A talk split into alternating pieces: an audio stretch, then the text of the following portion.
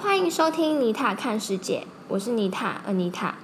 今天我要分享一个好消息，就是呢，妮塔看世界的收听量已经到三千次了，非常感谢大家的支持，让我有动力持续的经营节目。虽然更新的速度真的有点慢啦，然后呢，我决定当这个节目达到五千次收听量的时候呢，要准备一个惊喜给大家，所以大家要记得关注我的 Instagram Anita Chili Like Life，以得到最新的资讯。我会把网址放在下方的资讯栏哦。再来呢，要进入主题，今天要来分享一部 Hollywood movie，虽然它已经上映的有点久了，在二零一八年的八月。不过呢，因为真的很好看，所以还是决定分享给大家。它的片名叫《Crazy Rich Asians》，疯狂亚洲富豪。它原本改编自关凯文的一部同名小说，后来在二零一八年的八月翻拍成电影版上映，由 Constance Wu、Harry Golding 和杨紫琼主演，也是从一九九三年的喜福会以来亚洲裔演员最多的一部电影。故事的主轴呢，在描述一个住在纽约的华裔美国人 Rachel Chu。和她的男朋友 Nick Young 回到 Nick 的家乡新加坡见见家人，而他们的婚姻从被反对到被祝福的故事。或许你会觉得这不就是八点档情节吗？到底有什么好看的？不过我想要说，虽然这表面上看起来好像在讲婆媳问题，但实际上呢，这是一个在描述东西方文化冲突和世代冲突的故事。故事的一开始呢，是 Rachel 在纽约大学教赛局理论的场景。他正在和一位男子下一场局，而这位男子最后输了。Rachel 分析了他的赌局策略，便说：“他不是想着如何赢局，而是想着如何不要输了这场局。”而她的男朋友 Nick 就坐在台下等着她下课，便和她一起去咖啡厅约会，还要和她讲蛋糕吃。听到这里，你可能会觉得 Nick 不就是一个很普通的男生吗？然后呢？接下来他们正在约会的照片，马上就被娱乐记者拍下来，上传到 social media。在短短的几分钟之内呢，这个消息就传到了新加坡。大家都很好奇，这个能够和 Nick 一起回新加坡的女孩究竟是谁？而他的妈妈 Eleanor 也刚好打电话给 Nick 说，他的房间都已经为他准备好了。但是呢，因为家里还在装修，所以可能不方便让 Rachel 留宿。要自己找外面的住宿，这一听就知道 Eleanor 从一开始就不打算接受 Rachel。那到底为什么会这样呢？当 Rachel 和 Eleanor 在 party 上初次见面的时候呢，那是一个 Eleanor 在厨房里指挥厨师们备餐的情景。Eleanor 就问了 Rachel：“ 你的父母也在学术界吗？”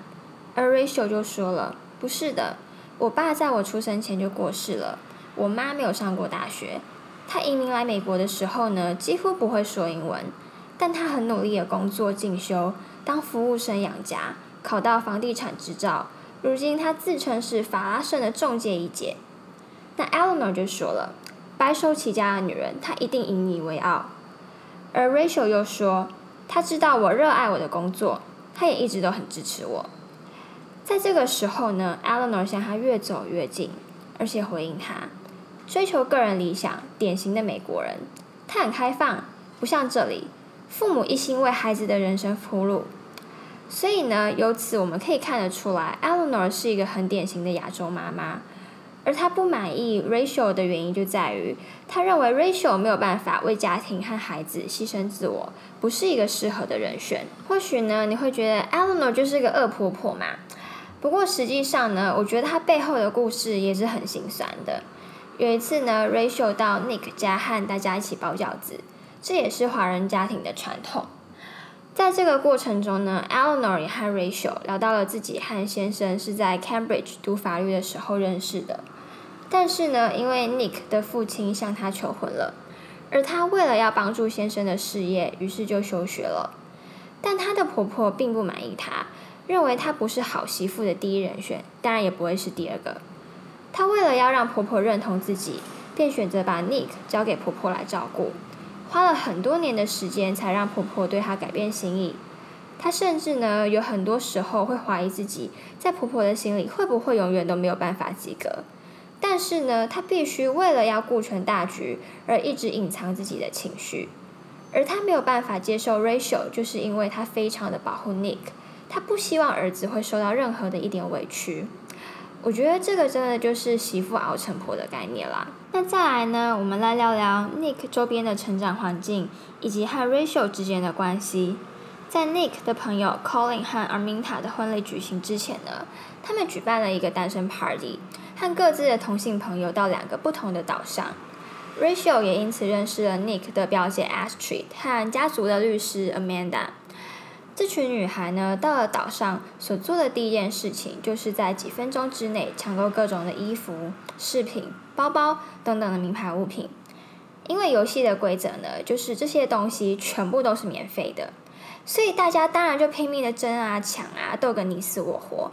最好是能够拿走越多的东西越好。不过 Rachel 只拿走了一件洋装和一条项链。那接下来呢，这群女孩一起去按摩。在这个过程中呢，Amanda 告诉 Rachel，在 Nick 去纽约之前，他们曾经交往过。他说，Nick 原本去年就该回来接管家业，他没有回来，把父母都气坏了。但现在他回来了，一切就不追究。我明白很难体会你和 Nick 在一起的处境。他的家庭给他很大的压力，不只是事业，还有他的交往对象。Nick 有说我们在一起过吧？虽然双方的家庭，尤其他母亲，一直催促我们结婚，但那时候我们都还没准备好。这很明显就是前女友在给现任女友下马威嘛。然后 Rachel 当然马上就离开现场了。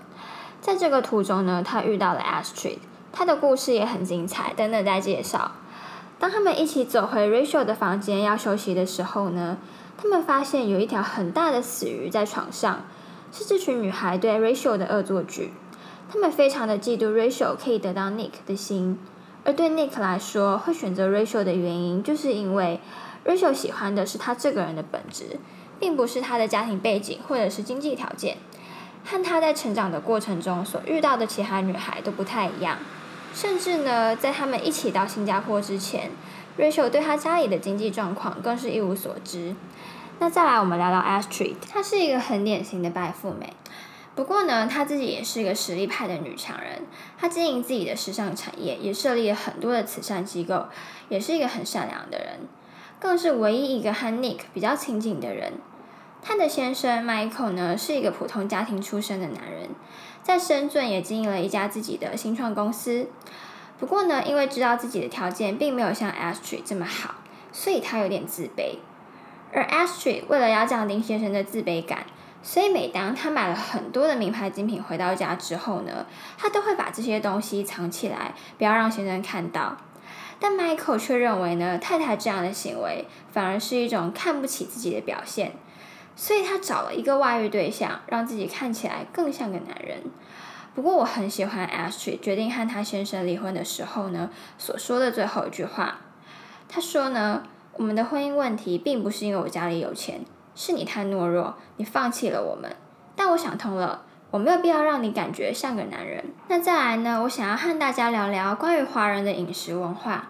如果你有看这部电影的话，就会发现里面有非常多食物的画面。例如说一开始提到的 Rachel 和 Nick 一起去厨房见见 Eleanor 的场景。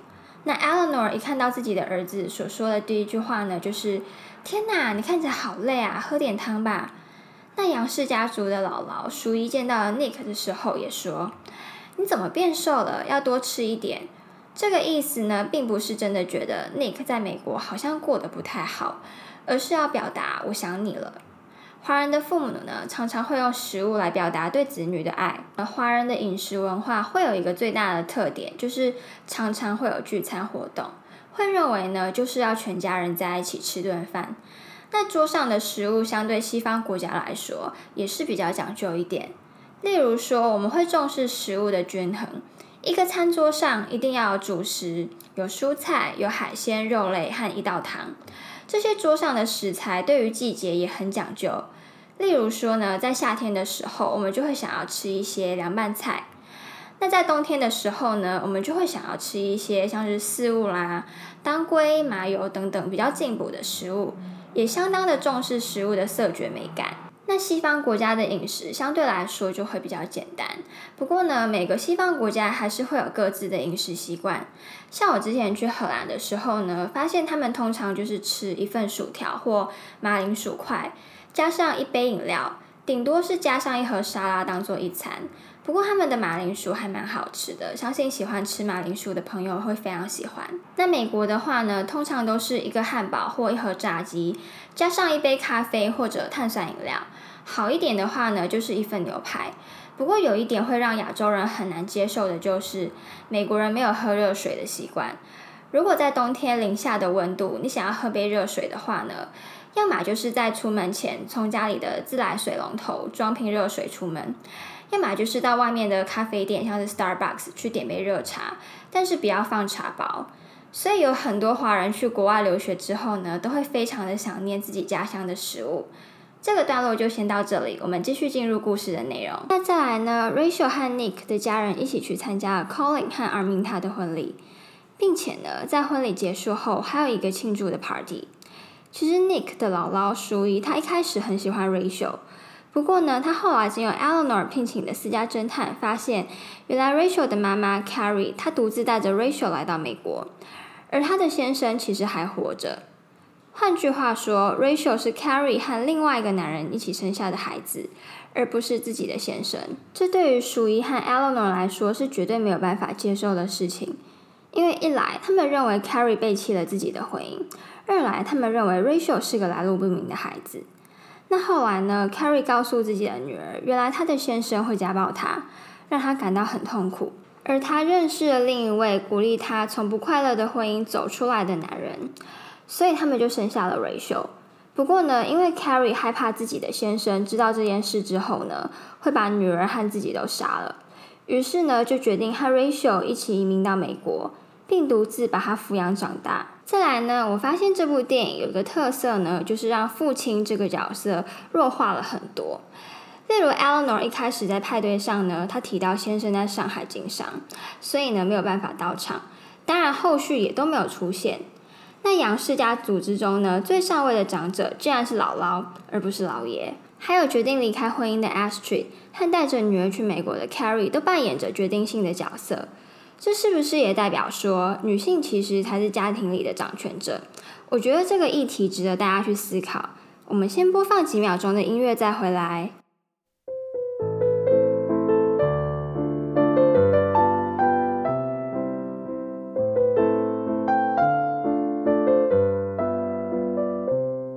后来呢，Rachel 约了 Eleanor 打了一场麻将，我们简称麻将对决。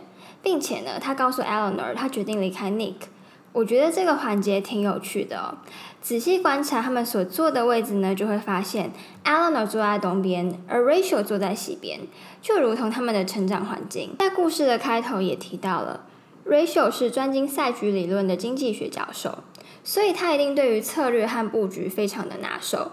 但是呢，最后他却输给了 Eleanor。他说：“如果 Nick 选择我，他会失去家人。”如果他选择了家人，他可能这辈子都会怨你。我离开，并不是因为我很害怕，也不是因为我觉得高攀不上，因为这也许是我人生中第一次，我深爱着 Nick。我不想要他再度失去母亲，我只想要你知道，有朝一日，当他娶了另一个你看得上的幸运女孩，在昙花绽放时，你陪着孙子玩，那都是因为我贫穷单亲母亲养大。下层社会的移民小人物，而当他摊牌的那一刻，Eleanor 才发现是 Rachel 把胜利拱手让给了自己。那我也相信他在这一刻才明白，原来 Rachel 并不像他想象中的那么的自我，完全不为了 Nick 着想。所以呢，他最后也决定放手，让 Nick 去追求自己想要的幸福。在这几天呢，我也阅读了他的原著小说，所以再来呢，我会分享一些小说里面的内容。关凯文的这部小说呢，总共有三部曲。第一部是《Crazy Rich Asians》疯狂亚洲富豪，也就是今天主要介绍的部分。那第二部呢是《China Rich Girlfriend》中国富豪女友，和第三部《Rich People Problems》富豪的遗产之争。目前市面上也有支援中文版本的小说，我一样会把网址放在下方的资讯栏哦。看了电影和小说之后呢，我发现有一些原著小说的内容都被改掉了。电影里面的角色多多少少都有被美化，我们通常都只有看到他们的某一个部分。但我们都知道，一个人其实会有很多不同的样貌。例如说，大家在电影中看到的 Eleanor 是一个非常优雅的女性，即使旁边的人都表示很着急，但她却还是可以一副很从容不迫的样子。不过呢，在原著小说里面的她呢，一听到其他的太太说 Nick 要带 Rachel 回家的时候呢，她非常着急的到处打听他的背景，甚至还请了私家侦探。所以呢，这也代表我们常常对未知的事情感到恐惧和害怕。不过呢，和电影不一样的是，Eleanor 在见到 Rachel 之前呢，就已经了解了他的家庭背景。那说到这里呢，原著小说也比电影描述的更加详细。Rachel 是在广东的一个农村出生的女孩。Carrie 在 Rachel 很小的时候呢，便独自带着她移民去美国。而他的父亲呢，在目前也还不知道是一个什么样的人物。那 Eleanor 不满意 Rachel 的主因呢，并不是像电影说的，因为觉得他是个美国人，而是觉得他的身家背景配不上自己的儿子 Nick。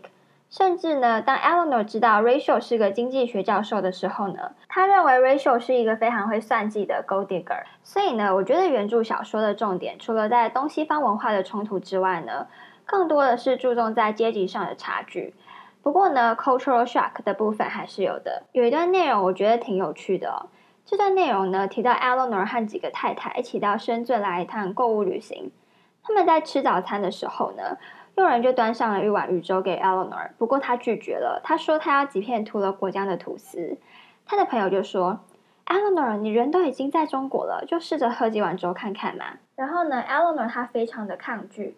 他说他没有办法在早餐的时候吃鱼。他坚持一定要吃吐司。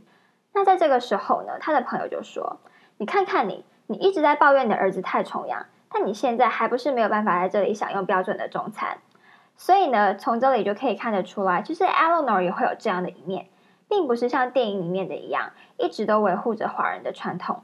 毕竟他曾经也在英国留学过，所以会受到当地的文化影响，其实也很正常。这样的他反而是比较真实的。那在电影里面呢，并没有什么提到他的先生 Philip，只有说他在上海经商。不过呢，在原著小说里面有提到他哦，就是呢，当时 Eleanor 他非常着急的打电话给他，讨论关于 Rachel 的事情。不过呢，Philip 他一点都不在乎 Rachel 的背景，就觉得只要 Nick 喜欢就好了。里面也有提到哦，Philip 也因为对于他的原生家庭这样的一个风气感到非常的反感。所以呢，他常常都不在新加坡，并不完全是纯粹像电影里面说的，总是把工作放在第一位。那 Carrie 的部分呢，我觉得在小说里面的他，并没有像电影里面的那么像美国家庭的父母，我反而还是觉得他很像传统的亚洲妈妈。例如说，他也会一直跟自己的女儿说：“你都已经二十九岁了，该结婚了吧？”而且呢，他也并不像美国的父母一样，对子女的对象非常的 open-minded。他也会要求 Rachel 要找一个和他一样是教授或者是教职人员的另一半，因为这样的话呢，他们的孩子将来如果要念大学的话，才会有一些像是学费补助啦。那当然，Nick 也符合这个条件。在小说里面有提到，他是历史系的指导教授。其实呢，不难发现，在我们的日常生活当中呢，常常会听到在过年的时候，家里的长辈亲戚啦，可能会跟你或是你的兄弟姐妹说：“哎，你都已经快三十岁了，为什么还不赶快找个对象啦？”又或者是说，哎，我都已经这个年纪了，怎么可能怎么样怎么样怎么样之类的年龄恐慌的现象？我们的年龄仿佛就像是一张想要撕也撕不掉的符咒，控制着我们的思维。那到底为什么会这样呢？在某一次的全球问卷调查中呢，有一个问题是：你觉得几岁算老？欧美国家的受访者呢，普遍都回答五十到七十岁，也有很多人回答七十岁以上，甚至呢，有人说我从来都不觉得自己老。虽然我已经八十三岁了，相比之下呢，亚洲人普遍认为三十到四十就觉得老。不过呢，我们都知道，任何的学习和经验的累积都是需要透过时间的淬炼而成的。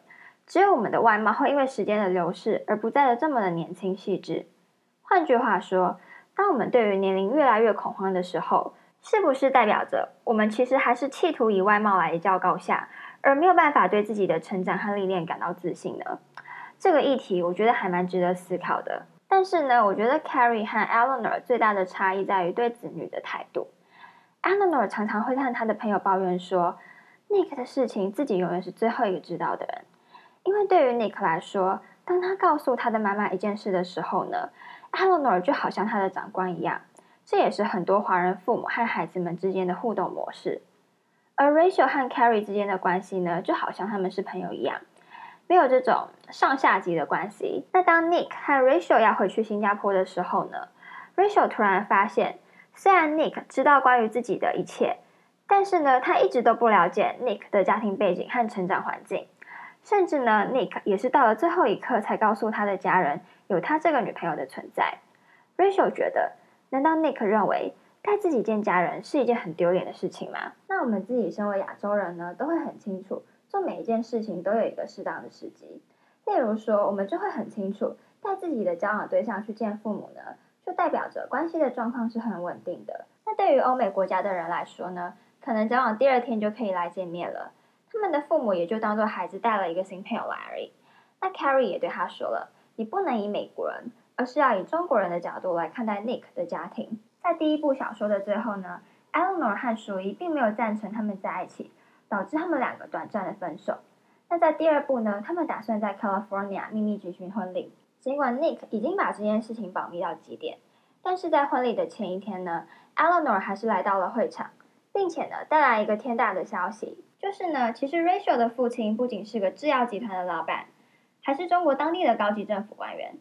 在这个瞬间，Rachel 直接变成了 Eleanor 眼里的完美媳妇，所以第二部的名称才会叫 China Rich Girlfriend。不过呢，俗话说人外有人，天外有天，第二部还会登场很多的疯狂亚洲女富豪。那么电影版呢，目前也正在筹备中，先和大家预告一下，不知道你比较喜欢哪一种版本呢？今天的节目就到此结束，我们下次见。